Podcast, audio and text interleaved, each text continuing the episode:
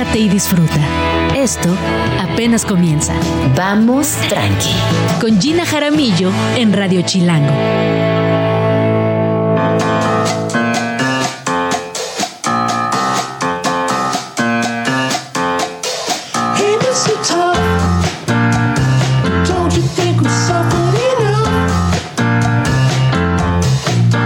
Ya son las 11 de la mañana en punto. 11 con un minuto, justamente. Espero que todo vaya de maravilla. Esta canción es de Yo la tengo, Mr. Thought. Está muy bonita esta canción, perfecta para martes. Me escucharon un poquito enferma, ¿qué creen? Que me dio un gripón. Me alcanzó ese virus que anda ahí rondando por la Ciudad de México, del cual tengo que confesar que tenía semanas, semanas salvándome, porque toda la producción de Vamos Tranqui tuvo gripa, personas aquí en Radio Chilango también tuvieron gripa y yo iba invicta. Y ya me sentía que lo máximo. Dije, no, yo ya la libré. Y pues no. Ayer caí rendida ante los brazos de la gripa. Así que si me escuchan rarilla, bueno, es la gripa, nada más. Pero eso no reduce el ánimo. Estamos de muy buen humor. Y es martes. Vamos a disfrutar, vamos tranqui, vamos a pasarla bonito.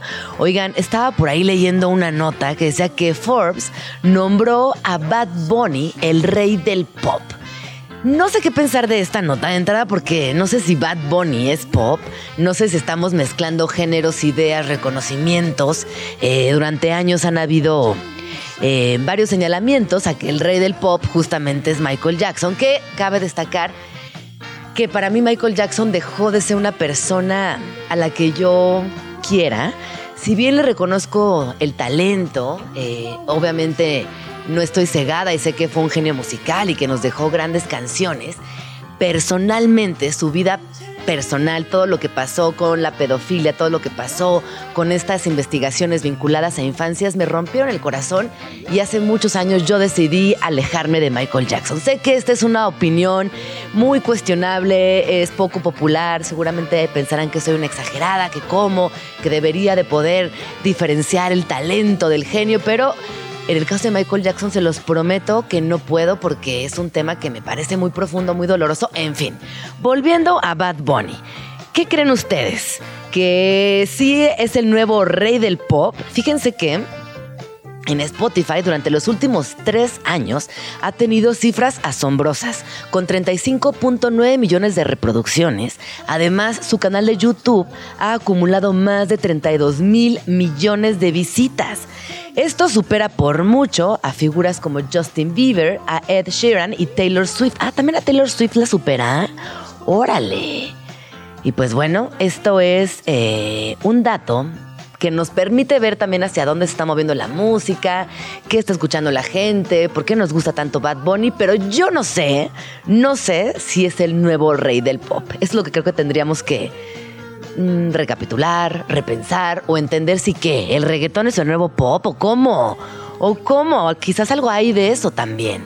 Así que bueno, eh, si asumimos que el pop es lo más vendido y Bad Bunny es el rey del pop, entonces sí, el reggaetón es el nuevo pop. Son 11 con 4 minutos y les voy a contar lo que va a pasar hoy en Vamos Tranqui. De entrada me acompañan el día de hoy Heréndira Derbez y Claudia de la Garza con mapas corporales, historias, relatos y conceptos que nos atraviesan. Un librazo que además es el segundo que ellas realizan eh, en colaboración. Son una dupla creativa espectacular. Eh, tienen este libro que eh, además no solamente se convirtió en un texto importante en México, sino que además ha dado mucho de qué hablar hacia los nuevos feminismos y se llama No son micro. En ese libro habla de micromachismos y en este pone al cuerpo sobre el centro, al centro de la conversación es muy interesante. También hablaremos de CDMX descentralizada, un paseo en bicilancha de Churubusco a La Viga. Y para esto me acompañará mi queridísimo Isaac Torres. También tenemos en agenda 222, La historia paranormal. Entrevista con Alejandra Ambrosi para hablar de esta obra de teatro y otras historias paranormales. Y hacia el final hablaremos de la eh, Bienal de Ilustración 2024 de Pictoline, este proyecto de ilustración que se ha convertido también en un eje fundamental para entablar conversaciones sobre ilustración, conocer a nuevas eh, personas que están haciendo ilustración y sobre todo interesarnos en esta otra disciplina vinculada al arte y para esto me acompañará Oscar Rodríguez. Estás escuchando Vamos Tranqui con Gina Jaramillo.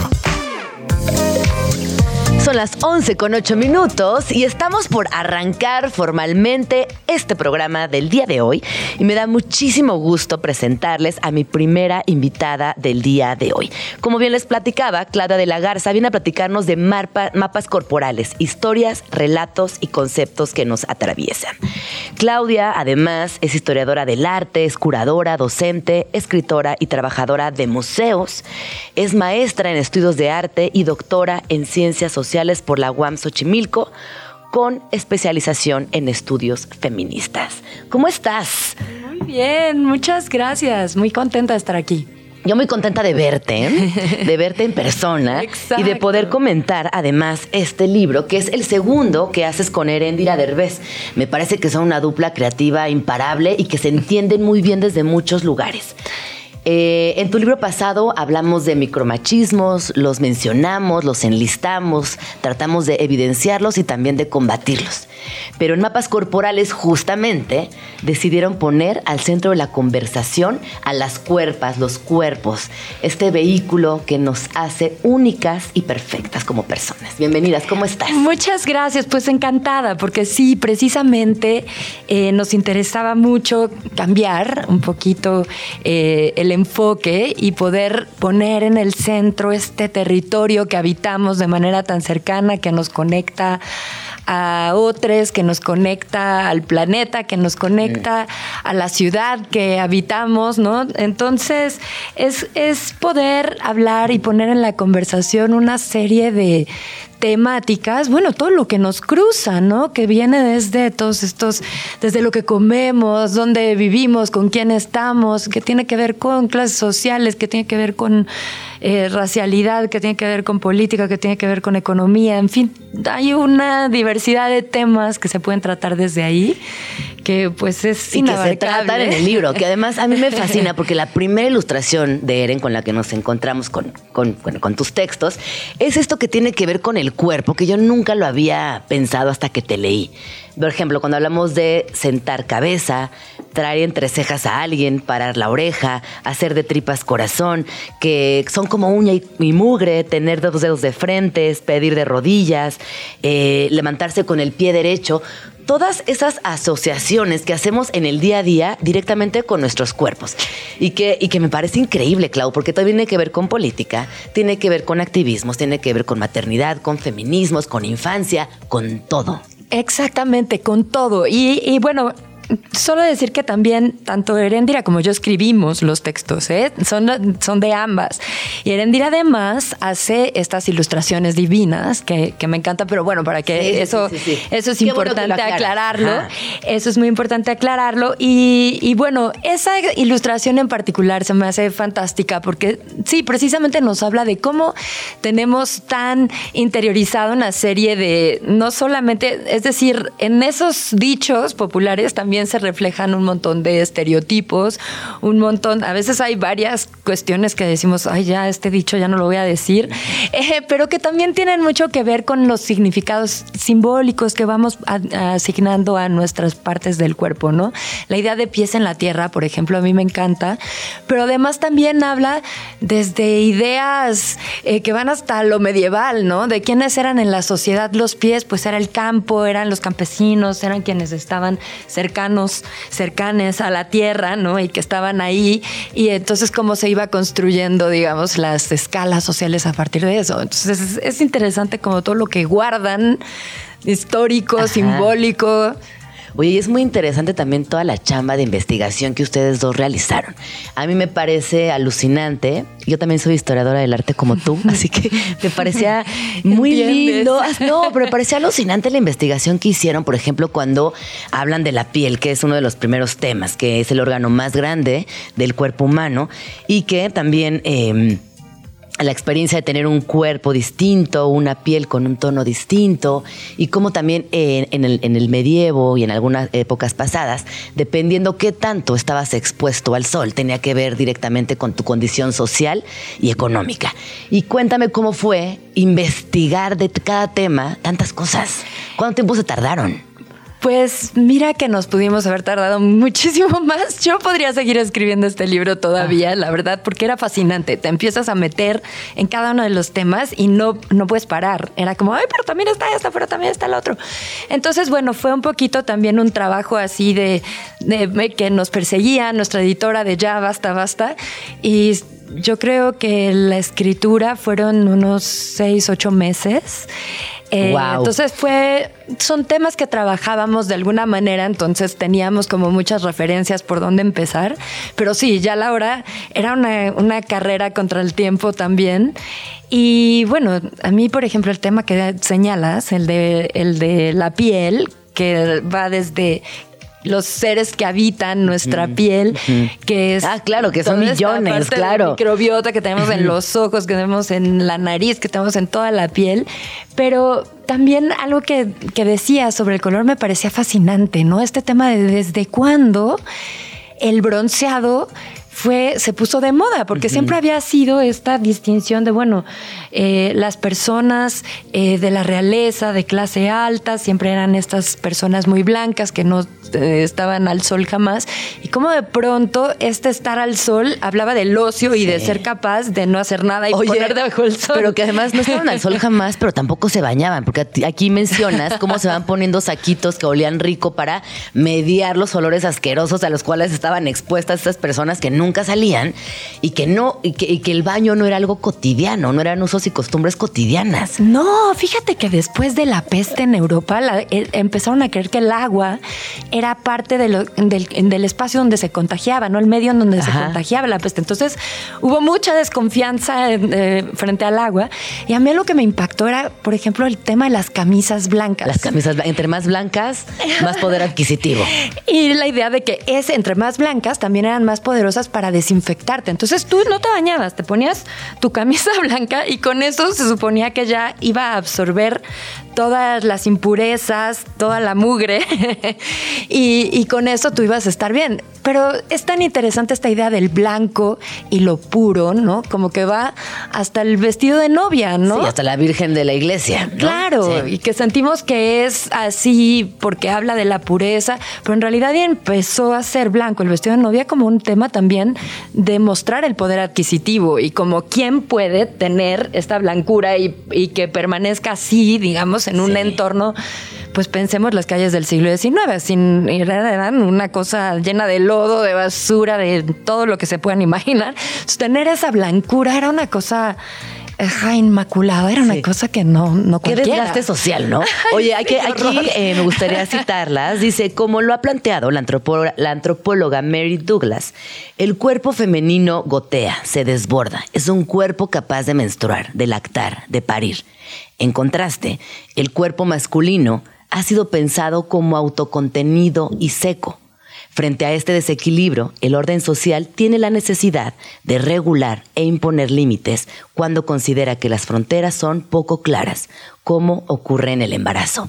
Y aquí se me despertó como el foco de que, claro, las mujeres siempre somos un exceso, porque pelo, mocos, sangre, ¿no? En, todo, desbordando, escurriendo todo el tiempo. y me parece bien interesante también cómo ustedes van haciendo este planteamiento de que el cuerpo femenino siempre ha sido visto desde muchos obstáculos. Yo te voy a ir soltando palabras que tienen que ver con los capítulos que escribieron y me nos vas contando un poco. Quiero empezar con el que más me impactó, nariz. Claro que sí. Bueno, el tema de la nariz me parece a mí también muy interesante porque no solamente nos habla de las capacidades físicas de la nariz, sino de estética, ¿no? Ha sido siempre este rasgo que sale, que sobresale de la cara y que habla también de dónde provenimos. Ha sido un espacio para reconocer étnicamente y para discriminar también a personas por su nariz, ¿no? Hablamos de hecho en el capítulo de cómo eh, las operaciones de nariz eran tan importantes para quienes escapaban del holocausto, ¿no?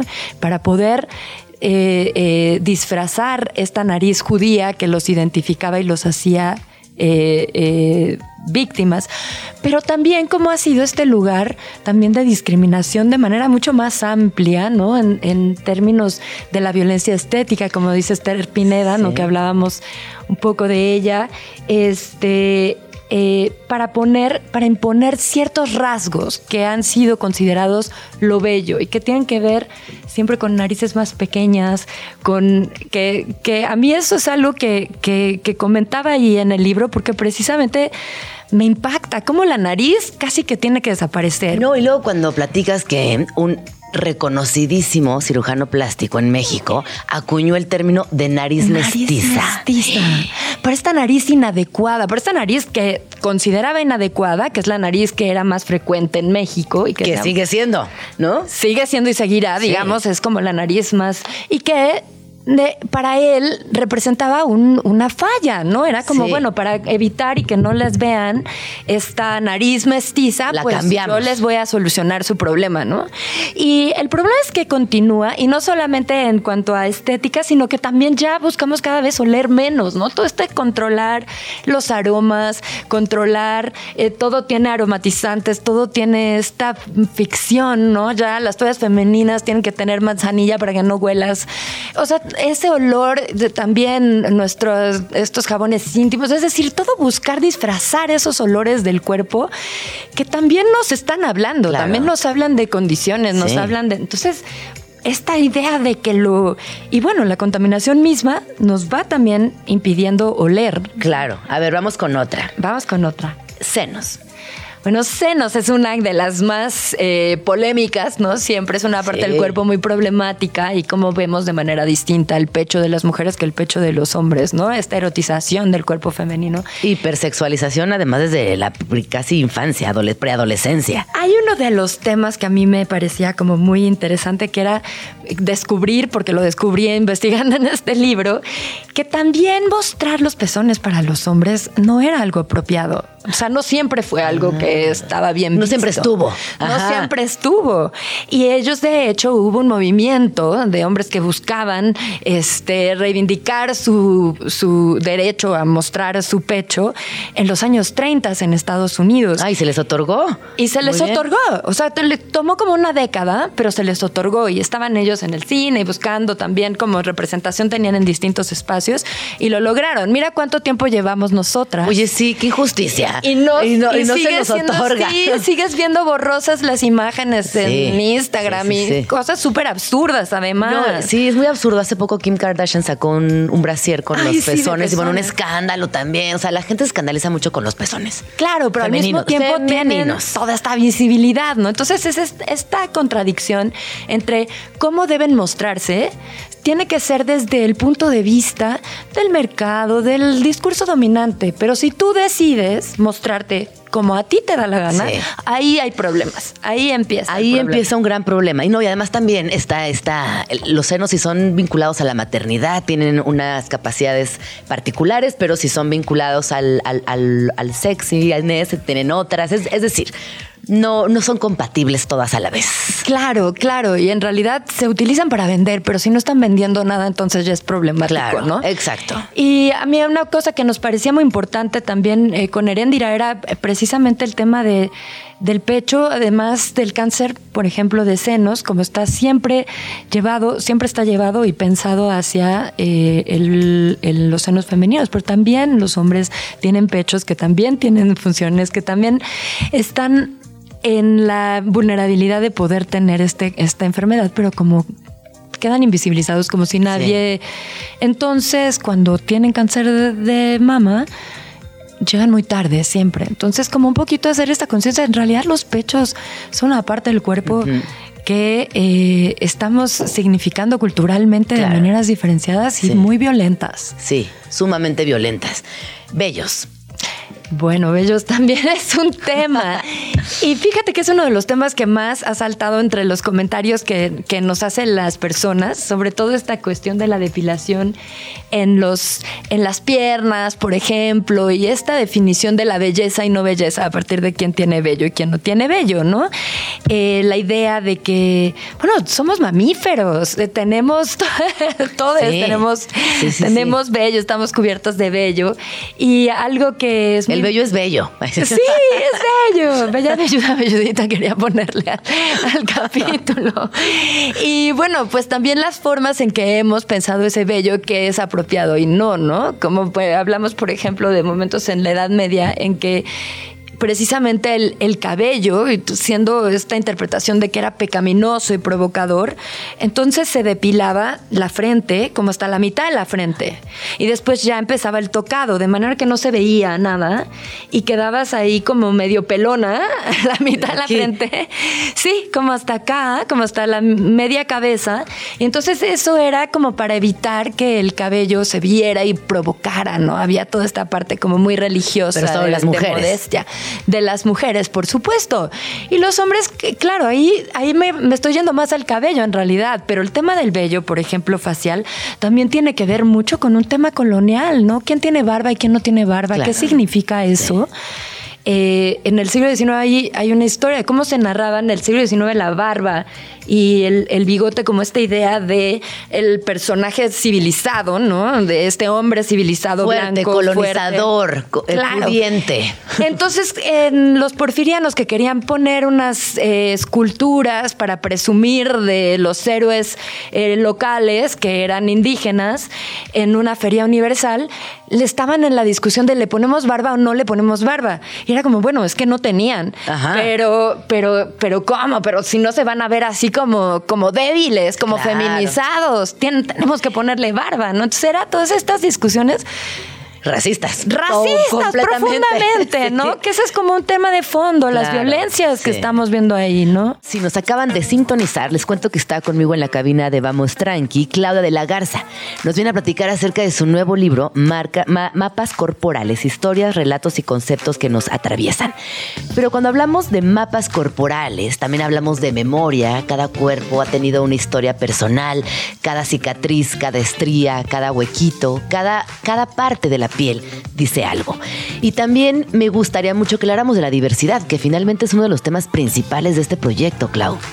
Sí, sin duda es un tema que nos interesa y que nos preocupa mucho, tanto a Erendira como a mí, el tema y, las eh, expresiones de odio y los crímenes de odio que constantemente estamos viendo y que, y que tienen que ver con, con un... El, odio tiene que ver también con un desconocimiento y con un miedo. Y entonces tenemos que contrarrestarlo y hablar y darnos cuenta que, pues que todos, que los cuerpos son diversos y que todos caben y que todos...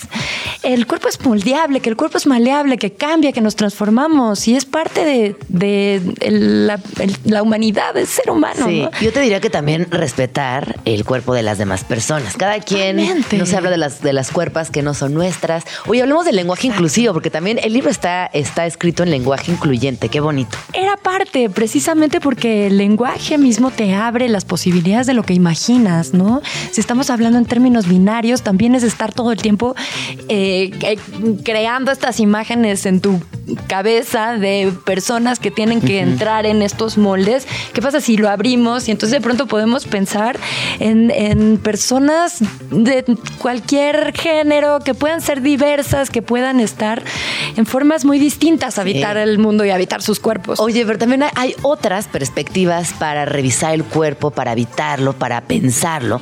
Y me gusta mucho que también hablan de edadismo y gerontofobia que es fuertísima. Que es fuertísimo. Que es fuertísima, que es un tema que, que, además cada vez salta más a la vista, ¿no? Bueno, vemos en los medios y en las representaciones que siempre hay esta eh, eh, adoración por la juventud, ¿no? Y cuando las personas vamos cambiando, que aparte no hay quien pueda evitarlo por más que la tecnología avance y las operaciones y al final siempre es parte del proceso del envejecimiento, digamos, del, del estar en el el mundo y es de estar vives.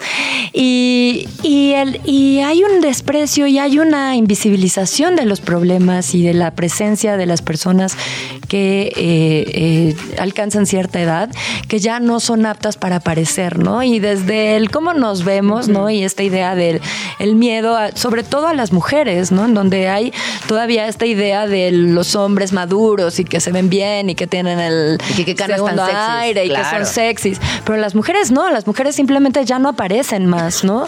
Y, y además también se ve en cuanto a la manera en que tratamos y los espacios. Hay un montón de violencia a las mujeres mayores, digamos que aumenta este también. Son dos momentos, tanto las muy jóvenes como las, las mujeres mayores, que aumenta la, la vulnerabilidad frente a la violencia. Sí, es una exigencia que es constante. Se nos exigen pieles bellas, cuerpos fuertes. Hay una tradición occidental que es muy fuerte y que cada vez se refuerza más desde las redes sociales, los medios de comunicación y que me parece que por eso Mapas Corporales eh, viene a abrir la conversación, a retomar también ciertos conceptos, a recapitular en la forma en la que estamos habitando nuestro propio cuerpo. Claudia, este libro ya está en todas las librerías, ya lo podemos encontrar, estuvieron en la FIL. ¿Qué más va a aparecer? ¿Qué vamos a pasar? Pues vamos a estar presentándolo en ahora esta semana estaremos en Utópicas el jueves, estaremos en Casa Criatura el viernes. Si quieren acompañarnos, estaremos muy felices. Eh, también vamos a estar en Incendiarias el sábado. Entonces, vamos a estar eh, presentándolo, vamos a estar platicando de él y pues la idea es eso, que abramos conversaciones, que podamos eh, hablar eh, con más personas y ver, porque es un libro, como te decía al principio, inabarcable en cuanto a es ir sugiriendo caminos, ideas, pero que necesariamente necesitan de completarse con las experiencias de quienes lo leen y, poder ir pensando el cuerpo cada vez más profundamente en, nuestras conversaciones. No, y además, a ver, el libro quedó muy bonito, físicamente es, precioso, el trabajo de Eren y el tuyo cada vez eh, me parece que se construye más sólido. Se nota que también ya es su segundo libro. Van a poder encontrar todo el tiempo eh, a doble tinta, va con rojo, con negro, y van trazando y tejiendo estas ideas con historia, con anécdotas y con reflexiones. Así que yo os recomiendo ampliamente. Y recuérdanos tus redes sociales, Clau. Eh, en las mías estoy como Clouch Dela y también pueden encontrar a Ere Derbez. Y bueno, pues estamos ahí también en No Son Micro, continuamos eh, posteando información ahora de mapas corporales. Entonces nos pueden encontrar ahí. Y bueno, pues felices de que lo lean y que también entren en esta conversación con nosotras. Qué emoción. Muchas gracias por venir a Vamos Tranqui. Muchísimas gracias. Ay, qué lindo libro. Oigan, quiero aprovechar para mandarles saludos a quienes nos están viendo en YouTube. Está por aquí Eduardo Plata García. Te mandamos un abrazo gigantesco. También a Lorena Aurora Martínez. Gracias por acompañarnos. Buenos días. Vamos tranqui. CDMX descentralizada. La ciudad más allá de la ciudad. Recorridos de colores, olores y sabores. En metro, en camión o en bicicleta. Presentado por el asunto urbano.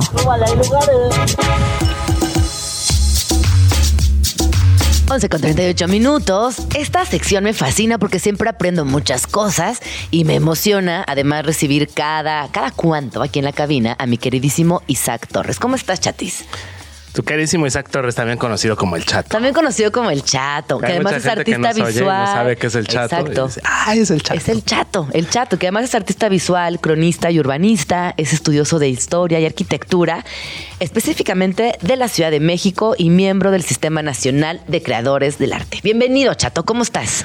Pues muy bien, aquí sorteando eh, los males de temporada, igual que muchos de los que están escuchándonos y muchos de los que están hablando también por acá.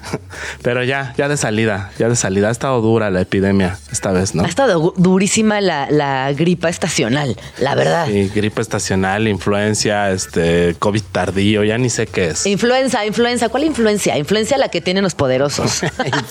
la influencia sobre nuestros cuerpos. La influencia sobre nuestros cuerpos. Esa mugrosa palabra desde el 2010 no la puedo decir bien. Influenza, influenza. Influenza, influenza. Influenza estacional. Bueno, chatis, hoy vamos a hablar acerca de un paseo en bicilancha de Churubusco a La Viga. ¿Qué es exactamente eso? Un paseo en bicilancha. ¿Por qué le decimos bicilancha? Hace un año, con el asunto urbano, emprendimos una ruta muy padre para redescubrir los antiguos caminos de agua de la Ciudad de México en bicicleta. Es un, es un camino que vengo a proponerles para hacer en bicicleta, pero pensamos en la bicilancha porque pues anteriormente estos caminos se recorrieron en trajineras, ¿no? en, en pequeñas lanchitas, en pequeñas embarcaciones y estamos hablando de dos avenidas que hoy en día son probablemente algunas de las más congestionadas de esta ciudad, el río Churubusco y la calzada de la Viga, que tienen una historia fascinante. A ver, cuéntanos, no, cuéntanos. Yo nada más sé que cada vez que entro a Churubusco quiero salir corriendo porque siempre está a reventar.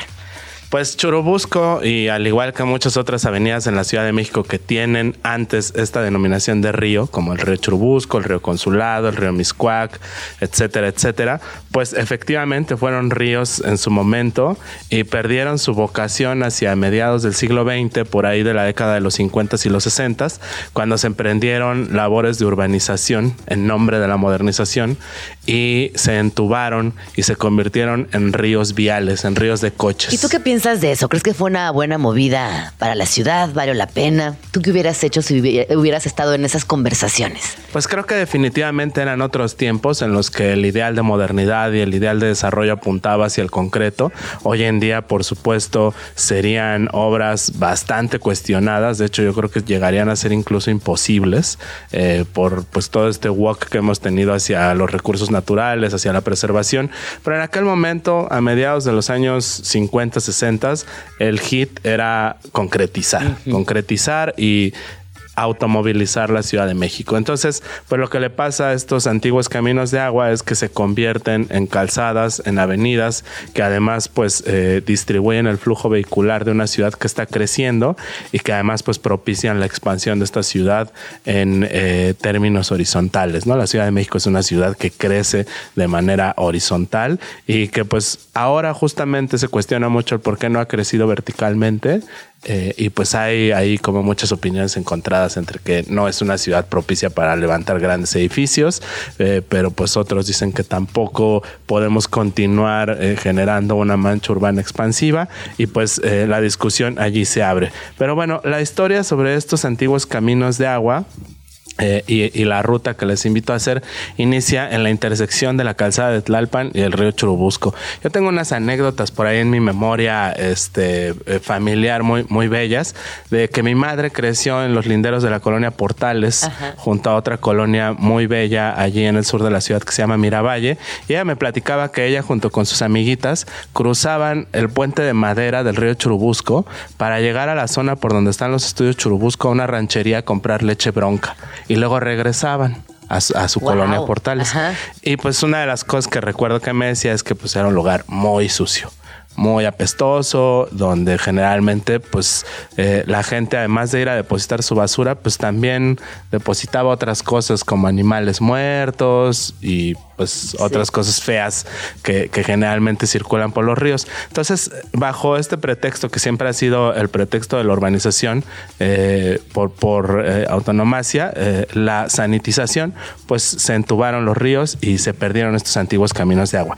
Pero en esa intersección, donde está el río Churubusco y la calzada de Tlalpan, surgió una cosa que iba a transformar la historia del país, que fueron los estudios Churubusco, donde se grabaron las joyas y se siguen grabando las joyas. Siguen activos esos estudios, claro. Sí, todos los días se filman allí cosas, eh, no solamente de México, sino producciones a nivel Latinoamérica. Justo ahora, también en Estados, eh, exacto, justo ahora se ha convertido en un nodo importante internacional y de esto estuvimos platicando en Vamos Tranqui hace poco, que son estudios que están muy activos, que son una muy buena oferta para estudios internacionales y ahí están, funcionando a la perfección y que además son uno de los acervos audiovisuales o, constituyen uno de los acervos audiovisuales más grandes de Latinoamérica, ¿no? Allí hay un archivo impresionante. Y la historia empieza ahí porque justo a espaldas de los estudios Churubusco, en lo que hoy eh, pues eh, constituye el Centro Nacional de las Artes, a unas cuadritas se encuentra uno de los pocos caminos de agua a cielo abierto que aún eh, permanecen bajo su condición original, que es el antiguo canal nacional que hace algunos años fue sometido a una serie de intervenciones de regeneración urbana muy positivas. Eh, eh, muchas de ellas, y se recuperó un camino de aproximadamente 5 kilómetros que conecta desde el río Churubusco hasta el embarcadero de Cuemanco en Xochimilco y que puedes tú transitar de manera peatonal o a través de bici, con algunos interludios ahí que se interrumpen por el flujo de las calzadas, principalmente de la de la viga y cafetales, pero el camino de agua está allí. Abierto. Ahí se ve como un rito. Y es un canal bellísimo, no es navegable, pero hay fauna, hay flora y en la época de primavera, verano, hay una vegetación impresionante, también muchos mosquitos, así que si vas a darte la vuelta te tienes que ir preparado con un buen repelente de mosquitos. Y pues la historia de este canal es fascinante, es el primer canal artificial que se construye hacia tiempos mesoamericanos nutre de agua y conecta a Chalco con el centro histórico. Es el camino que distribuye los diferentes flujos de agua hacia el canal de la Viga, hacia el canal de Tezontle, hacia el canal de Apatlaco, todos estos desaparecidos hoy en día, y desembocaba o llegaba hasta una parte que está a espaldas del Palacio Nacional, en donde se encontraba la antigua aduana, una calle que hoy eh, se le conoce como la calle del apartado, donde todavía permanece un pequeño remanso de un pequeño puente de piedra en medio de ambulantes, unos tacos de carnitas buenísimos y la pequeña Oaxaca en la calle de Santísima en el centro histórico. Entonces la invitación es a recorrer este canal y a cruzar la calzada de la viga donde además nos vamos a encontrar un montón de cosas interesantes a nivel histórico, a nivel arquitectónico y también por supuesto a nivel gastronómico. ¿Qué te parece? No, me parece increíble. Yo nunca hubiera imaginado que existe esto en la Ciudad de México y que podamos además visitarlo.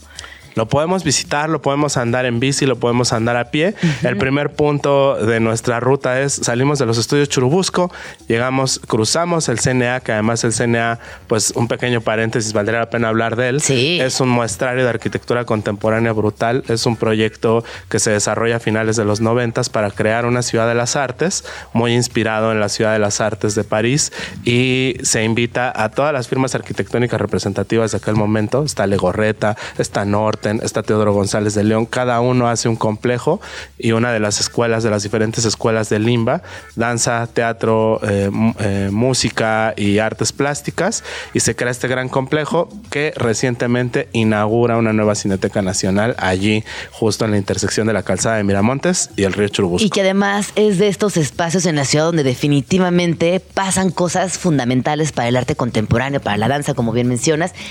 Y hay días que si no tienes nada que hacer, tú ve al CNEA. Seguramente vas a encontrar algo, eh, podrás ver alguna obra de teatro o simplemente pasar ahí el rato entre estos espacios arquitectónicos, pues ya te da otra, otra visión de la Ciudad de México. Por supuesto, y ahorita también está eh, toda la euforia del Eurojazz, que es uno de los festivales. Ah, que justo platicábamos ayer, que, que, más que, está llenísimo. Sí. Y que cada año se vuelve más y más masivo, como todo en la Ciudad de México. Entonces, agarramos nuestra ruta, cruzamos el CNA, llegamos a la calzada de Miramontes, cruzamos esos puentes peatonales eh, eh, y esos puentes viales horribles que están allí, y llegamos a este remanso, a esta belleza del lugar, un canal a cielo abierto, donde hay patitos, donde hay mucha relajación, donde hay espacios para hacer deporte, espacios para convivir, te puedes hacer tu pequeño picnic por ahí. Y además alrededor hay unas colonias en esa franja muy padres que tienen un urbanismo muy peculiar, Prados Churbusco y Paseos de Tasqueña. Vale la pena caminarle por allí. Y luego nos llegamos al entronque con la viga y agarramos vuelo. Ajá. Nos vamos por la calzada de la viga y llegamos a uno de los lugares que yo consideré uno de los puntos más importantes de la historia de esta ciudad y que está allí como muy, eh, pues muy tras bambalinas, que es Mexicalcingo, el antiguo barrio de Mexicalcingo que está en la intersección de la calzada Ermita Iztapalapa con la viga, donde se encuentra el templo de San Marcos Apóstol y Evangelista, que es una joya del siglo XVIII, eh, del barroco mexicano es uno de los barrios antiguos mexicas, donde los antiguos mexicas iniciaban el camino hacia el fuego nuevo para subir al Cerro de la Estrella en Iztapalapa. Es una verdadera maravilla arquitectónica y, patrimonial de la Ciudad de México. Y allí es donde cuenta la leyenda que llegan los primeros pueblos nahuas antes de asentarse en la antigua Tenochtitlan. ¿no? Entonces, Ahí tiene está, su punto importante, claro. Y hay una estación de metro de la línea dorada que también te deja ahí un par de cuadras. Y nada más ir a echarle un vistazo al atrio de la iglesia y a ese pequeño enclave donde está ese antiguo convento y ese templo, vale mucho la pena. ¿no? ¿con qué cerramos? Porque ya casi se nos acaba el tiempo, chato. Nos seguimos por la calzada de la Viga, llegamos al tianguis de Apatlaco, un tianguis maravilloso, a ti que te encantan los tianguis, Ajá. juguetes al por mayor, miles de cosas, todos los días está ese tianguis, gran oferta gastronómica, un lugar que vale mucho la pena conocer y al final terminamos llegando a Iztacalco, el antiguo Iztacalco con sus siete barrios. Iztacalco es como una ciudad en la ciudad. Iztacalco es un pequeño islote Sí. ahí enclavado que tiene esta naturaleza de pueblo muy padre, empedrado, Sí. con siete iglesias que lo, que lo circundan. La iglesia central, pues es el templo eh, que está allí eh, y que se alcanza a ver desde la calzada, el templo de San Matías con su antiguo ex convento. Y para cerrar con broche de oro, nos cruzamos un par de cuadras adelante y nos refrescamos la sed en la pulquería Los Hombres Sin Miedo, una de las pulquerías más emblemáticas de la Ciudad de México, donde además tienen un programa cultural bien chido y tienen un cineclub los miércoles. Así que les invito a que se acerquen, los busquen por ahí en redes sociales, la pulquería Los Hombres Sin Miedo, y pues sin miedo, sin, sin miedo, miedo. vamos a entrar al pulque, ¿no? Muy bien, y a la cultura. y a la cultura, por Perfecto, me encanta. Chato, ¿dónde podemos seguirte? Pues en las redes del asunto urbano, estén atentos porque pronto abriremos el programa de rutas ciclistas que tendremos a partir de febrero del próximo año y sin duda reviviremos esta ruta de los antiguos caminos de agua y pues los invitamos a todos a que se sumen por ahí. Arroba el asunto urbano. Ahí estaremos. Instagram, Facebook y Twitter. Arroba el asunto urbano. Muchas gracias por venir, Chato. Siempre nos dejas con grandes, grandes enseñanzas y con mucha curiosidad por la Ciudad de México, que es lo más importante. Estás escuchando Vamos Tranqui con Gina Jaramillo en Radio Chilango. Son las 11 con 58 minutos y bueno, hace un rato les platicaba que íbamos a estar en la FIL Guadalajara el día jueves y el día viernes. Así que por allá espero verles, ojalá que puedan asistir a alguno de los eventos, pero se quedan aquí en la Ciudad de México. Les quiero contar de Millet. Ella es una artista eh, mexicana que justamente tiene un proyecto autogestivo que a mí me parece bien bonito.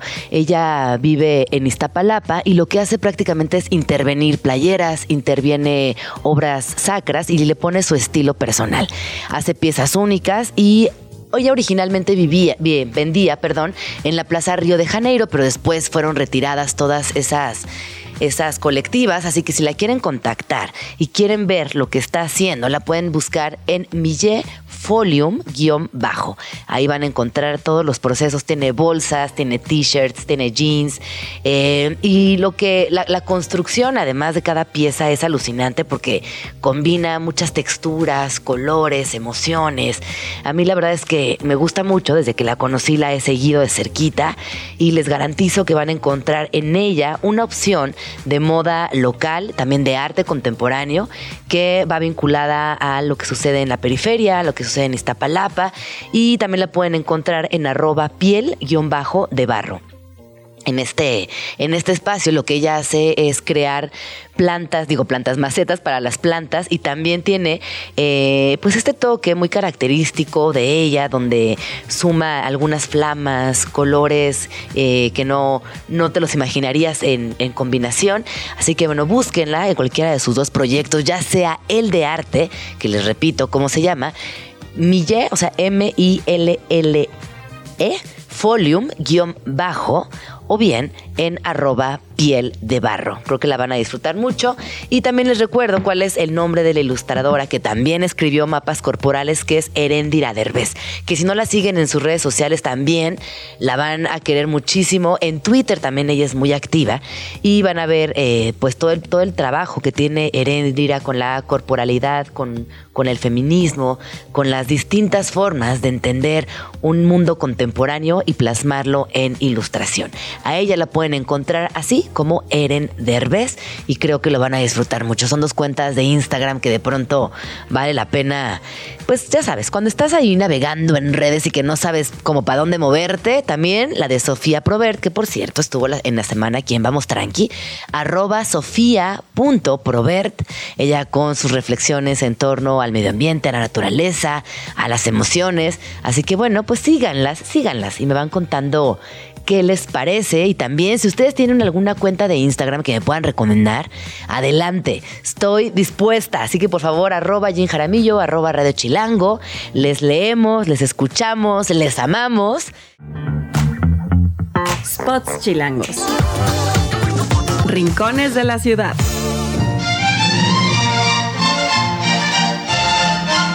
Toda persona que haya pisado el centro histórico o pasado por la calle de Madero conoce la Casa de los Azulejos, o al menos se ha tomado un cafecito en su interior.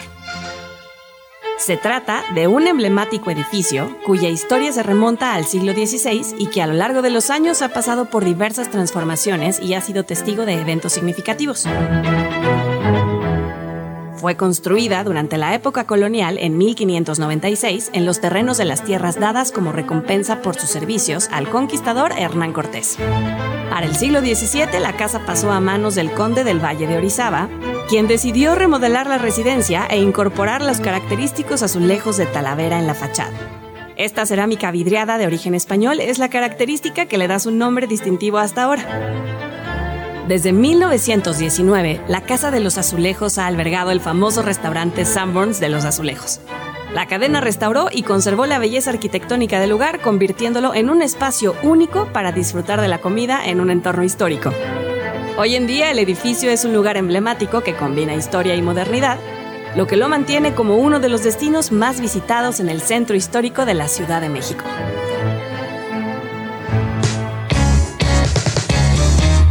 Son las 12 con 6 minutos. Estamos aquí en Vamos Tranqui y ahora es momento de hablar de teatro.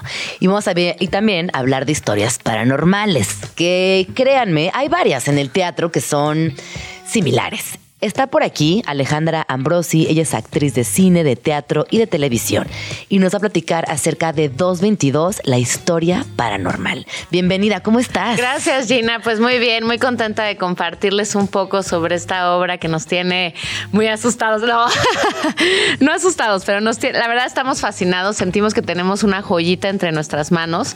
Es la, la obra es de un inglés, se llama Danny Robbins, él es estando pero de origen, este, está muy interesante su, su background. Y él es un escéptico, él no cree en historias paranormales, pero lanzó en Inglaterra una convocatoria para que le contaran ¿no? las historias sobrenaturales y filtró las mejores. Hizo un podcast para la BBC que se llama Haunted, que se volvió un éxito y de esas historias se inspiró en una para escribir 222, una historia paranormal. En cada capítulo del podcast, él hace esta como dicotomía entre la historia real, sobrenatural, digamos, y la explicación, invita a expertos. Ah, como científicos. como, ajá, Ah. científicos, expertos que dan la explicación racional a ese evento paranormal. Y la obra de teatro hace lo mismo todo el tiempo está en este vaivén entre lo que le sucede a mi personaje que se llama Ellie, que es esta mujer que está casada con Sam, un científico, y que tiene una bebé de 11 meses, y que a partir de que se mudan a esta casa antigua empiezan a pasar cosas paranormales. Y, y mi esposo, obviamente científico, astrónomo, no me cree, ¿no? Y entonces todo el tiempo está este vaivén entre lo que me sucede y la explicación racional, ¿no? Y entonces se crean estos teams, digamos, Claro. de team fantasmas y team escépticos. Oye, ¿les ha pasado algo paranormal en los ensayos o estando ahí en el proyecto? Sí, pues, o sea, desde que hicimos la conferencia de prensa, hicimos como una sesión espiritista para pedirle permiso al teatro eh, para poder contar esta historia. Y el día que hicimos la conferencia y la sesión, eh, se movieron las luces, este... ¡Qué se empe- miedo! ¡Qué miedo, qué miedo, qué miedo! Pero nosotros lo tomamos como una Como una señal. Sí, ajá, porque un, justamente le dijimos, teatro, por favor, espíritus del teatro, denos una señal para que sepamos que tenemos el permiso de contar esta historia. Y los teatreros también somos muy supersticiosos y este y nos encanta, ¿no? Todo esto. Entonces, pues, se- o sea, se movió la mesa, se movieron los- las luces, nos asustamos. La prensa también se asustó. Este, uno, uno de los de la prensa nos empezó a decir, no, lo están haciendo todo mal. Se, se salieron del círculo de protección y entonces él empezó a guiar la sesión espiritista. fue, fue genial, fue inolvidable, la verdad. Y fuera de eso, pues la verdad es que como que yo soy más creyente como en la, en la energía y en Ajá. las presencias, más que como que en ver fantasmas o... Porque no creo que los fantasmas sean literalmente gente muerta que camina y que no, o sea, pero bueno, en mi experiencia más bien es una cuestión como energética. Sí, yo también creo, yo, soy- yo también soy de esa línea, de pensar en las energías y, pero híjole, es que luego sé cosas inexplicables. Bueno, tú misma lo acabas de decir, abrió una convocatoria, muchísimas personas mandaron historias, porque Claro. existen esas historias, están Eh, por allá afuera. Exacto. Y sabes también, la obra es una eh, exploración sobre de dónde vienen nuestras creencias, ¿no? Como que la conformación de la identidad. Que eso también se me hace muy interesante porque para todos los que nos están escuchando, o sea, como hay, obviamente hay mucha gente que es fanática del género de miedo, de suspenso, de terror paranormal, pero esta obra yo te diría que es para todo tipo de público porque realmente, además de que está muy divertida porque tiene mucha comedia, eh, es una exploración existencial y filosófica de qué, en qué creemos, por qué creemos en lo que creemos y pues de cuestionarnos también eso, ¿no? Nuestras propias creencias y, cómo se ha conformado nuestra identidad a partir de nuestra educación, si somos o no somos religiosos, este, nuestras amistades, nuestros esposos. Mi personaje está muy lindo porque tiene como todo un arco dramático en donde ella, ella pasó como de creer en Dios y en haber crecido en una escuela y en una familia católica a casarse con, con Sam y creer en, en la ciencia, ¿no? Y entonces ahora, o sea, como nunca pasó como por sus propias creencias, pues se está, tiene una crisis existencial. Está muy bien Y se cuestiona todo lo que Y le se sucede. Exacto, se cuestiona lo que le sucede, pero ya también empieza, por eso hay una crisis matrimonial, porque ya también se cuestiona todo lo que le dice su esposo. Y en esta crisis también del primer año de bebé, que tú que eres madre, pues sabes que el primer año de traer un hijo al mundo estás en crisis existencial, sí. matrimonial, personal, emocional, psicológica, o sea, todos los Es tipos verdad, de crisis. sí. Entonces, está, la verdad es que está muy bien escrita. Por eso te digo que, que sentimos que tenemos un- una joya entre las manos. La gente se divierte muchísimo. Oye, ¿cuántos actores y actrices veremos en escena? ¿Cómo es lo que nos vamos a encontrar? Somos cuatro actores en Ajá. escena y los cuatro somos, te podría decir, igual de importantes. Es eh, Ellie, que es mi personaje, con Sam, que interpreta a Diego Klein, que lo hace increíble, que es el científico escéptico. Y luego invitamos a cenar este, a, el- a la mejor amiga de Sam, que es psicóloga, también digamos que sería más del área de los este, De científicos de Sam.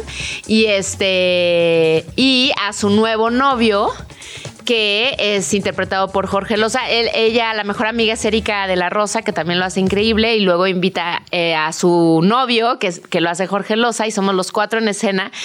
Y también se habla de la gentrificación. Te digo que está, o sea, interesantísima. Ajá, tiene Y muchas capas. Sí, tiene muchas capas, porque él, digamos que vivía en la misma colonia donde, está, donde nos mudamos nosotros en esta casa antigua, este, pero cuando la colonia todavía no era como la colonia de moda, La ¿no? Como una cool. Santa María la Ajá. Ribera o una condesa hace muchos años, cosas así en donde entonces está llegando la nueva generación de personas que están remodelando estas casas antiguas y pues él pertenece a esta colonia pero de toda la vida, ¿no? Entonces él también habla mucho de las capas y él obviamente es más team fantasmas, entonces se crean como los equipos en escena y todo sucede a lo largo de una cena en donde yo los invito, ya no voy a hacer más spoiler, Ay, ¿eh? no, está buenísimo. Los invito a quedarse Ajá. hasta la, la obra se llama 222 porque las cosas paranormales que me suceden suceden a las 222. Y entonces la Ah. cena, ese va, ese, hay un reloj, un, ¿no? Como un, crono- un reloj todo el tiempo que mantiene en suspenso al público y va avanzando, obviamente no cronológicamente, no nos vamos a hacer quedarse hasta las Seis horas en el 22 teatro. de la mañana, pero este, pues es- van a descubrir qué es lo que sucede a las 2.22. Wow, me encanta. Está buenísima, fascina. buenísima, Oye, ¿de qué- buenísima. ¿a qué retos te enfrentaste para abordar este papel? Pues mira, es eh, eh, Eli es la que lleva como la carga de suspenso y dramática de porque ella es la que le están sucediendo esas cosas a las 2.22. Entonces, sin embargo, también tengo que mantener, eh, o sea, por un lado, mantener la tensión, pero tampoco estar histérica toda la obra, ¿me entiendes? Entonces, como que para mí fue un reto encontrar el balance y los matices entre mantener la tensión dramática de qué va a pasar a las 2.22 y al mismo tiempo encontrar mis momentos en donde me relajo, en donde juego, porque pues o sea, o sea, ya la verán, pues, o sea, se arman como varias dinámicas de juegos a lo largo de toda la noche y entonces pues fue justo como eso, como encontrar este balance perfecto. Este, hay veces, pero también a veces me pasa, hay funciones que me pasa que estoy como mucho más estresada Eso, eso pues, es precioso del, del teatro. A mí Sí. me encanta cuando repito, por ejemplo, obra, que le digo a mis amigas, no es que tienen que acompañarme a ver esta obra porque no saben la actuación. Y llegamos y ese día el actor está en, en otra. Sí. Y está profundamente triste y no vi lo que le vi la vez pasada. Sí. Y eso es pura magia. Es pura Entender magia. que el teatro Sí. nunca es igual, Nunca que es no se repite y que también como espectador ¿eh? nunca te va a transmitir lo mismo en cada una de las funciones. exacto. Por eso para mí es tan bonito el teatro, es tan performativo. Sí. Y conecta desde distintos lugares en cada una de sus funciones. Totalmente. Y fíjate que es eh, para mí en mi, mi entrenamiento, digamos, como actoral, eh, pues siempre es como, como tomar lo que traes ese día. O sea, sí, o sea, y transformarlo obviamente para que se adapte a la historia y al personaje. Pero pues si ese día estás más triste, o ese día estás más estresada, o ese día, o sea, no, no se lo puedes cargar tal cual al personaje, pero lo puedes integrar al personaje.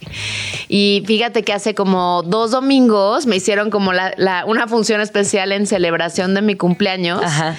Que no era ese mismo día, ese mero día de mi cumpleaños, pero había coincidido, pues, o sea, como que entre semana fue mi cumpleaños y entonces el domingo. Y, el domi- y ese domingo se cumplían 15 años de la muerte de mi papá. Entonces, o sea, fue una. estaba yo a flor de piel total y fue una función muy mágica y muy especial, porque además, pues estamos hablando de fantasmas y de energías y de. Obviamente, invité a mi papá al teatro a ver y era estaba. mi, ahí Y estaba, y era mi estaba. invitado especial en la función. Pero pues sí, eso, o sea, me encanta eso que dices porque es así. El teatro es mágico, es muy especial y, y, y- y es gracias al público también que sucede la magia. También, porque el público tiene mucho que ver. Oye, Sí. ¿en qué teatro están ahorita con 222 la historia paranormal? Estamos en el Teatro Shola, que es un teatro padrísimo. Está ahí en, en la Colonia del Valle. Estamos sábados y domingos, sábados a las 6 y a las 8.45. Y los domingos estamos a las 6 de la tarde. Y tenemos una- un regalito para, para los que nos están escuchando y les interesó. eh, cinco pases dobles para la función del domingo a las 6 de la tarde. Para que se anoten, hablen ya y este, pues nos vemos el domingo. Nos vemos el domingo, qué emocionante. Oye, también rápidamente, eh, tú estás en otros proyectos. Estoy viendo que estás haciendo eh, como la nueva edición, la nueva generación de la hora marcada, que también es suspenso puro, ¿no? Sí, sí, sí, pues fue en su momento en los ochentas eh, el gran semillero de, de talentos como Guillermo del Toro, como Lubeski, Cuarón, Iñárritu y pues ahora hicieron como esta resignificación o reinterpretación de la hora marcada que también que les quedó increíble y pues que esperemos que también sea semillero de grandes talentos y es, eh, o sea, lo que hicieron los productores fue tomar las premisas principales y reescribir todos los capítulos. O sea, no se imaginen que va a ser, lo, o sea, el- ah, nada más el remake como tal. No es un remake. Yo más bien diría como reinterpretación o resignificación. Cada director director, este, digamos que pues tomó, tomó lo que le gustó de esa premisa. O y sea, es- cada episodio está dirigido por una persona distinta. Exacto, son nueve directores diferentes, nueve historias completamente diferentes. Es una serie antológica, no tiene nada que ver un capítulo con el otro. Yo solamente estoy en un capítulo que se llama Hermanas, que es de un director padrísimo que se llama Roque Falabella. Y estoy con eh, Nuria Vela, Nuria Vega, perdón, e Isabela Clemesha. Y pues habla justamente de la complejidad que existe en esta relación o que puede existir en esta relación de hermanos o de hermanas, sobre todo cuando el perdón a veces llega demasiado tarde. Ajá. Entonces, pues bueno, sí, es, es explora el género del terror, pero no nada más el género del terror como tal, sino como todos los subgéneros. Entonces también estás de cuenta eh, el terror psicológico, el este más go- hay unos capítulos que son como más gore, otros que son como mucho más de este terror social, este entonces es- está muy padre porque hay uno que hay uno de ciencia ficción, este Ya está, o sea, la hora marcada ya la esa está ver. ya, está, está- está ya Ah. disponible en, en VIX y, y está muy padre justamente como, como ver qué están pensando los directores de, de géneros de fantasía o de terror o de ciencia ficción que, este, o sea, qué traen en la cabeza, cómo la están, a- lo están adaptando a, la, a, la- a lo que nos es No, y relevante yo creo que hoy en también día. como actriz en México, entrarle a este tipo de proyectos que no son las novelas con las que hemos crecido y que hemos visto Sí. por muchos años, está también muy interesante ese reto. Muy, muy interesante, porque además, pues digo, en mi caso con el capítulo de hermanas, pues nunca me había tocado hacer lo que hice, no les voy a decir para que lo vean, pero pues sí, definitivamente, eh, la, como actriz, la posibilidad de hacer otros géneros, pues te da un rango como mucho más amplio que nada más quedarte en el drama o en el melodrama, ¿no? qué diversión. Sí, qué, muy, qué boni- muy qué bonita chamba, la verdad. Sí, muy está muy divertido, divertida. muy padre. Bueno, entonces les recordamos, 222, la historia paranormal, está en el Teatro Shola y tenemos cinco pases dobles para la función del domingo 3 de diciembre a las 6 de la tarde. Lo único que tienen que hacer es mandar un correo a y ahí les daremos su pase para que este fin de semana vayan al teatro, lo gocen y la pasen muy bien. Alejandra, muchas gracias por venir. ¿Dónde Ay, podemos seguirte? Muchísimas gracias, Gina. Padrísimo el espacio. Me pueden seguir en mis redes. Estoy en Instagram como arroba la Ambrosi, en TikTok, en Twitter, todas como arroba la Ambrosi. Pues ahí está. Muchísimas gracias. Estás escuchando Vamos tranqui. con Gina Jaramillo en Radio Chilango. Adiós tabúes. De todo menos límites. Aquí todo se vale. De todo menos límites, aquí todo se vale y nos encanta abordar temas que por años han sido tabú o que por años hemos decidido invisibilizarlos o dejarlos un poquito de lado porque incomodan. Pero hoy vamos a hablar de un tema que no incomoda, que es un tema bastante lindo y que además es un tema que nos importa a todas las personas. Hablemos del derecho de las infancias y las adolescencias a la información menstrual, de higiene íntima y también de la importancia de vernos como personas adultas involucradas en estos procesos para poder acompañarles, para poderles acercarles información asertiva, actualizarla y desde esa formación, educación e información tener también vínculos más asertivos. El día de hoy me acompaña Ivette Medrano y es directora de Personal Care de México y Centroamérica. Y antes que nada, antes que nada darte la bienvenida y preguntarte por qué es importante que hablemos sobre estos temas. Bienvenida, Ivette. Muchas gracias, Gina. Antes que nada, agradecerte a ti, al público, ¿no? Esta invitación. Y porque es importante, es extremadamente relevante que todos contemos con información acerca del ciclo menstrual e higiene íntima, no únicamente las niñas, ¿no?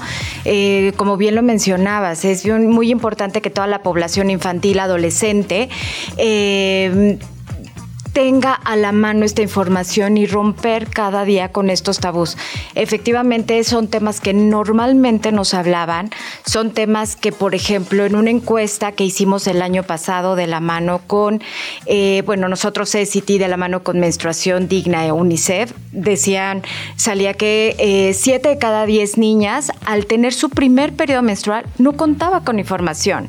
Sí. ¿no? Entonces, imagínate qué relevante es poder hablar sobre el tema, poder poder educar al respecto. Oye, ¿cuáles son los principales retos de hablar sobre menstruación en nuestro país? Justamente yo diría eso, abrir la conversación, el poner la información sobre la mesa y que todos tengamos en la mente que esto es un tema de interés social. O sea, más allá de género. Más allá de género, ¿no? Es, es hablarle a toda la población infantil, a toda la población adolescente, pero también a los padres de familia, pero también a los maestros, a todos los que tenemos contacto con esta población que está enfrentando cambios y, en, tanto en su cuerpo, pero también emocionalmente. Entonces, de ahí radica toda esta importancia. Disculpa, ¿y cuál es el impacto de Mundo Sabatins? Eh, hoy llegamos a, diferentes... Em, hemos logrado con Mundo Sabatins llegar a 1200, más de 1200 escuelas, en donde hemos logrado llegar con información a más de 600 mil ¿no? Eh, niños, niñas, eh, igual a más de 10 mil papás, mamás, para que ellos sean quienes puedan llegar con esta información. Y además, lo, relevante es que hemos ido como evolucionándola, ¿no? Hemos hablado a los niños, a las niñas, a las maestras, a maestras, maestros, papás, pero también tenemos eh, Mundo Sabatins Connect, que surgió a partir de la pandemia, en donde ya no podemos visitar las escuelas. Entonces, abrimos un espacio a través de saba.com.mx en donde está toda la información disponible.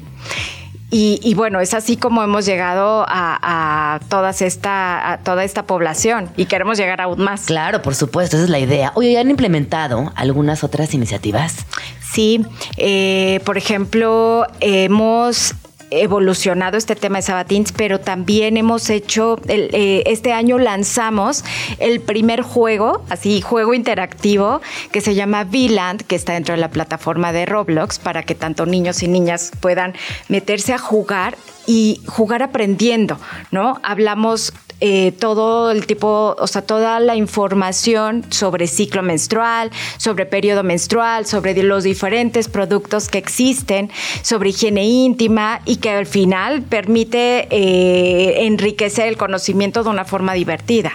Qué interesante. Entonces tú te metes al videojuego y ahí están aprendiendo. Me Están aprendiendo. Me parece una gran iniciativa. Muchas felicidades. Muchas gracias. Y es que recordemos que en un país en el que apenas el 5% de los padres y madres de familia hablan con sus hijos sobre la menstruación, en el que 4 de cada 10 hombres creen que es responsabilidad única de las mamás hacerlos, y en el que el 69% de las personas menstruantes afirman haber tenido poca o ninguna información sobre el tema cuando tuvieron su primer periodo. Son fundamentales estas iniciativas de formación y también de normalización en estos temas, como la de Mundo Sabatins, una plataforma que brinda información a las infancias y a las juventudes y que nos involucra con adultos para garantizar el derecho a una menstruación digna. Qué importante hablar de una menstruación digna. Muchísimas gracias por haber venido. Eh, ¿Dónde podemos encontrar más información? En nuestras plataformas, bueno, de entrada, que, invitarlos a que puedan bajar el, el juego de Viland en nuestra plataforma de saba.com.mx. Ahí existe eh, un, espacio en donde está eh, Mundo Sabatins Connect y ahí hay un mundo de información que nos puede ir a ayudar a ir rompiendo tabús cada vez más y bueno, pues nosotros eh, felices de, de compartir esta información con todos. Muchas gracias, Ivette Medrano, directora de Personal Care de México y Centroamérica. Estás escuchando Vamos Tranqui con Gina Jaramillo.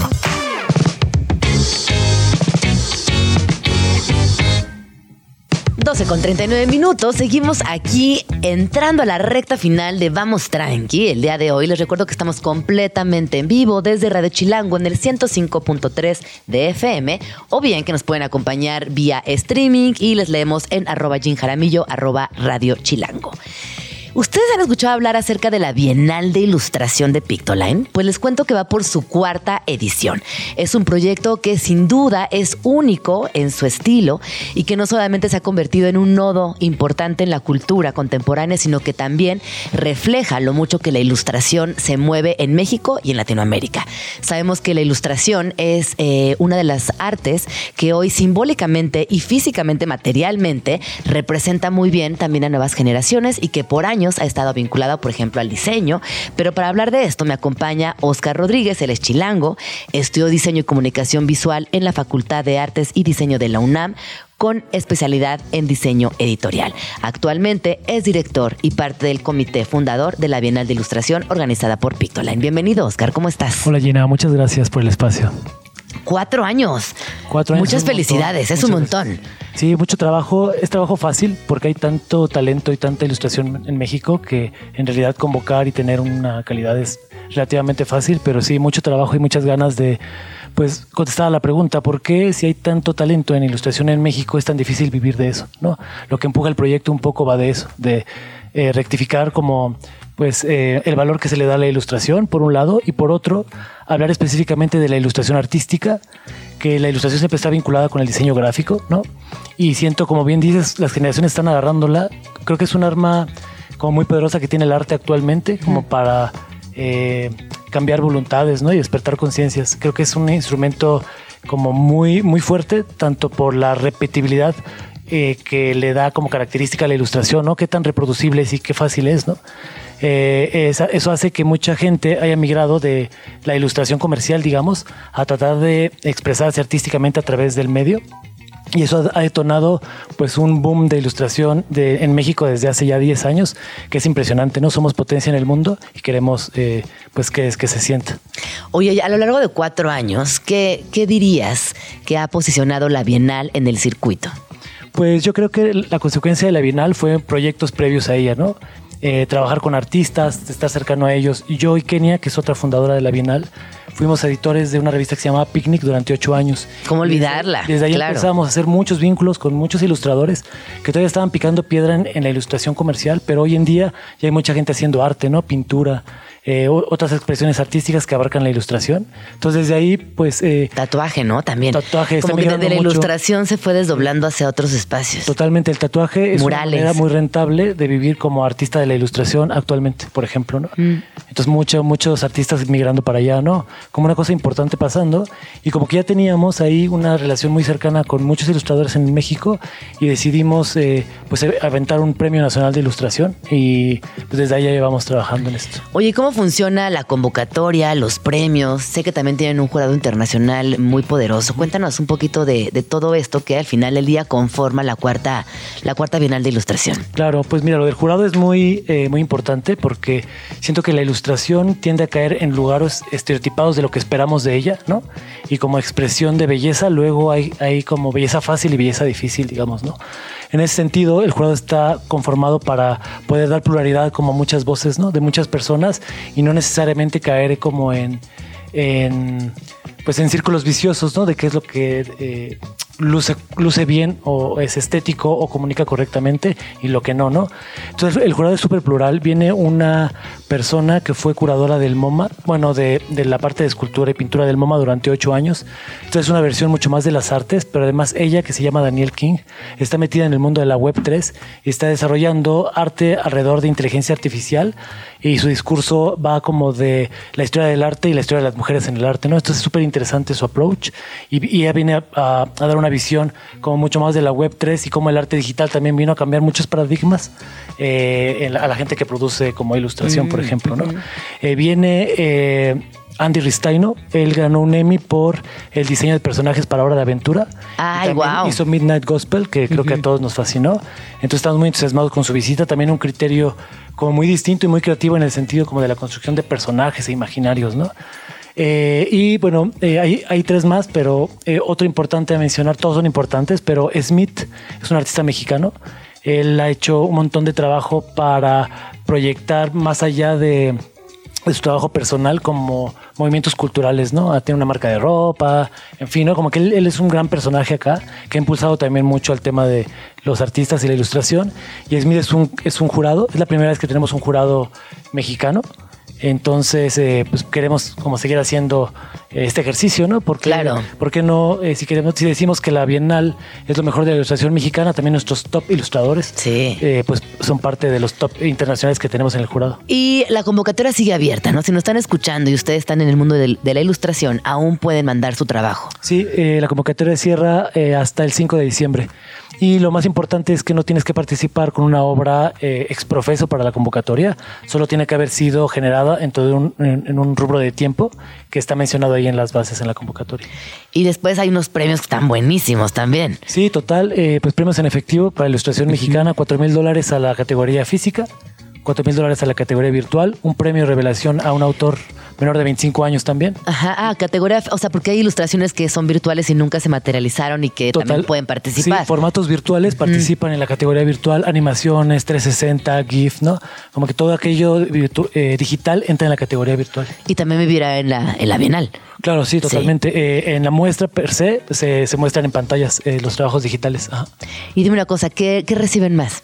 Pues eh, hacemos un catálogo, eh, ponemos a, a los 80 finalistas mexicanos y a los 40 finalistas del premio LATAM. Ajá. Y ese catálogo lo esparcimos por eh, todos los lugares posibles donde hay oportunidades de visibilización para la ilustración mexicana y sus autores. No, pero a nivel formato, mi pregunta es, ¿qué recibes más? ¿Más eh, obra virtual o más obra Ah, perdóname, me fui por física? otro lado. No, obra, obra este, física, definitivamente. ¿Ah, sí? Como en un 60-40. Órale, este, yo todo- pensaría que más virtual, fíjate. Pues podría ser, pero no, todavía sigue predominando lo físico. Eso es muy interesante porque a veces, ¿no? Nos involucramos como en este mundo de las ideas donde pensaríamos que ya la virtualidad ha alcanzado o ha absorbido por completo la ilustración y resulta que no. Bueno, eso fue el- hace dos años. Vamos a ver la tendencia ahora en esta edición, ¿no? Pero Ya nos sí. contarás qué Sí. fue lo que más eh, se recibió o dónde se están sintiendo más a gusto les ilustradores, ¿no? Sí, que también seguro. hay una cosa de, de sentirte bien con el formato para poder realizar arte. Sí, total. De hecho, pues como que no todo lo digital es deshumanizado, ¿no? Entonces hay gente por ahí en esos formatos haciendo pues cosas así increíbles, ¿no? Y tomando la ilustración como pues referencia artística. como referencia artística. Y ahorita que hablas de referencias artísticas, ¿qué ilustradores, ilustradoras estás siguiendo recientemente? Híjole, pues eh, a todos, ¿eh? Eh, Pero me ha dado mucho gusto eh, como ir descubriendo nuevas cosas. Siento que de repente el mundo es tan grande y el Internet nos vicia de nuestro... Es, es limitado lo que encontramos ahí, que ahora eh, metiéndome de lleno a la Bienal y a dirigirla, he encontrado muchos... No voy a mencionar nombres, pero voy a mencionar como una tendencia que Sí. veo, que hay como una reconexión a lo que somos como mexicanos en el imaginario que mucha gente está retomando en su, en su obra, ¿no? Y es muy interesante, porque siempre perseguíamos lo que parece como Walt Disney, ¿no? O lo que está más europeizado, o el estilo japonés, ¿no? Pero un estilo como mexicano en la gráfica, en la ilustración, como que todavía no había y ahorita está surgiendo como una reconexión de los artistas con eso. Y hay mucha expresión alrededor de, eh, de lo prehispánico, por ejemplo, muy interesante. De lo prehispánico, de leyendas, bueno, de la Ciudad de México, ¿no? Que también, no, no diremos nombres, pero sí sirve de inspiración para muchas y muchos Bueno, sí, artistas. no lo ceñiría como a una, Sí. como a una época, ¿no? Sino más bien todo lo que implica ser mexicano en todas las épocas, ¿no? Que es algo sumamente difícil de... de- Y luego yo te diría que con mucho gusto y mucho orgullo veo muchas representaciones de mujeres. Hay muchas ilustradoras que están haciendo también activismo, Sí. feminismo, eh, cuestionándose mucho de lo que sucede en nuestra historia desde la ilustración y que son también esas mujeres quienes están tomando medios de comunicación, por ejemplo, Totalmente. que están acompañando libros como el caso de Erendira Derbez, que si bien también escribió, acompaña este libro de manera muy puntual con sus ilustraciones. Sí, este, esta María Conejo hizo la Pusipedia, ¿no? Este, Mar Maremoto hace poco estuvo en el Festival de Cine con otras Isabel Salmones también ha escrito varios, Sí. ilustrado varios libros. Sí, como una lanza de, de- de- de hacer conciencia, ¿no? Y de, eh, de protesta. Es, es una herramienta increíble la ilustración, ¿no? La manera en la que se puede esparcir, ¿no? Como viene del diseño gráfico, viene un poco como con con facultades para comunicar especiales que luego el arte no tiene, ¿no? Y que es más complejo. Entonces eso hace de la expresión Ah, de la ilustración algo muy característico, ¿no? Muy poderoso a un nivel como de idea, de profundidad, de estética, pero también a un nivel como de, de comunicar algo de una manera sencilla y práctica. Claro. Eso es súper interesante. Eso es muy interesante porque mientras que el arte tiene la idea de compartir ciertos aspectos, desde la ilustración siempre estás comunicando algo. Total, ¿no? Y eso le da un poder, ¿no? Entonces el arte como que agarró las herramientas de comunicación de la ilustración y creó una cantidad de artistas impresionantes que está sucediendo ahora. Muy interesante. Bueno, recuérdanos por favor hasta cuándo podremos eh, meter nuestro trabajo, dónde, links, todo, por favor. Claro, pues miren, eh, participen en la Bienal, es gratuita, pueden participar una obra solamente en cualquiera de las dos categorías. Cerramos la convocatoria el 5 de diciembre. Todo está en www.bienaldeilustración.com y eh, todas las obras finalistas y seleccionadas pertenecerán a un catálogo y serán exhibidas en el CCD, ahí ubicado en Paseo de la Reforma, Eh, el día 8 de febrero inauguramos ahí en el CCD, entonces participen y pues eh, ayúdenos a perseguir como lo que quiere el proyecto, que es ser una imagen fiel y plural de las expresiones de ilustradores artistas del- de México. Pues muchísimas gracias por haber venido. La verdad es que me antojas mucho esta Bienal. Oscar Rodríguez, él es parte fundamental de la Bienal de Ilustración organizada por Pictoline, es director y bueno, lleva ya muchos años trabajando en este, en este bonito proyecto. Qué increíble que siga existiendo y nada, pues aquí estamos muy pendientes de lo que suceda con la Bienal. Muchas gracias. Gracias, Gina. ¿A ti dónde te seguimos? Pues eh, yo estoy en redes sociales como eh, Porta Malmar. Eh, ahí es un poco difícil de pronunciar, pero Porta Malmar. Y ahí soy también soy artista, ilustrador y gestiono cosas alrededor de, de impulsar a gente a través del arte. Qué interesante, pues síganlo y también se van a dar cuenta que les gustan mucho los tatuajes. Tengo un estudio de Ah, tatuajes en la Juárez también, Ya sí. decía yo, muy bien, muy Ajá, bien. Pues muchas gracias, Oscar. Luego ven a platicarnos también de eso. Claro que sí, cosas interesantes en el tatuaje sucediendo también a nivel de imagen y cultura. Totalmente. Pues nos vamos, ya se acabó el programa del día de hoy. No lo puedo creer, pasó de volada. De verdad, muchísimas gracias por habernos acompañado en Vamos Tranqui. Hablamos con el Chato de urbanismo, hablamos también con Claudia de la Garza acerca de mapas corporables, hablamos de la Bienal de, de Pictoline, en fin, hablamos de muchas cosas el día de hoy. Nos escuchamos en punto de las 11 el día de mañana. Yo soy Gina Jaramillo, muchísimas gracias por acompañarnos y ay, gracias a toda la banda Vamos Tranqui, les quiero, hasta mañana. Ya nos vamos, pero nos escuchamos mañana aquí en tu oasis favorito de las mañanas. Vamos Tranqui. Con Gina Jaramillo en Radio Chilango.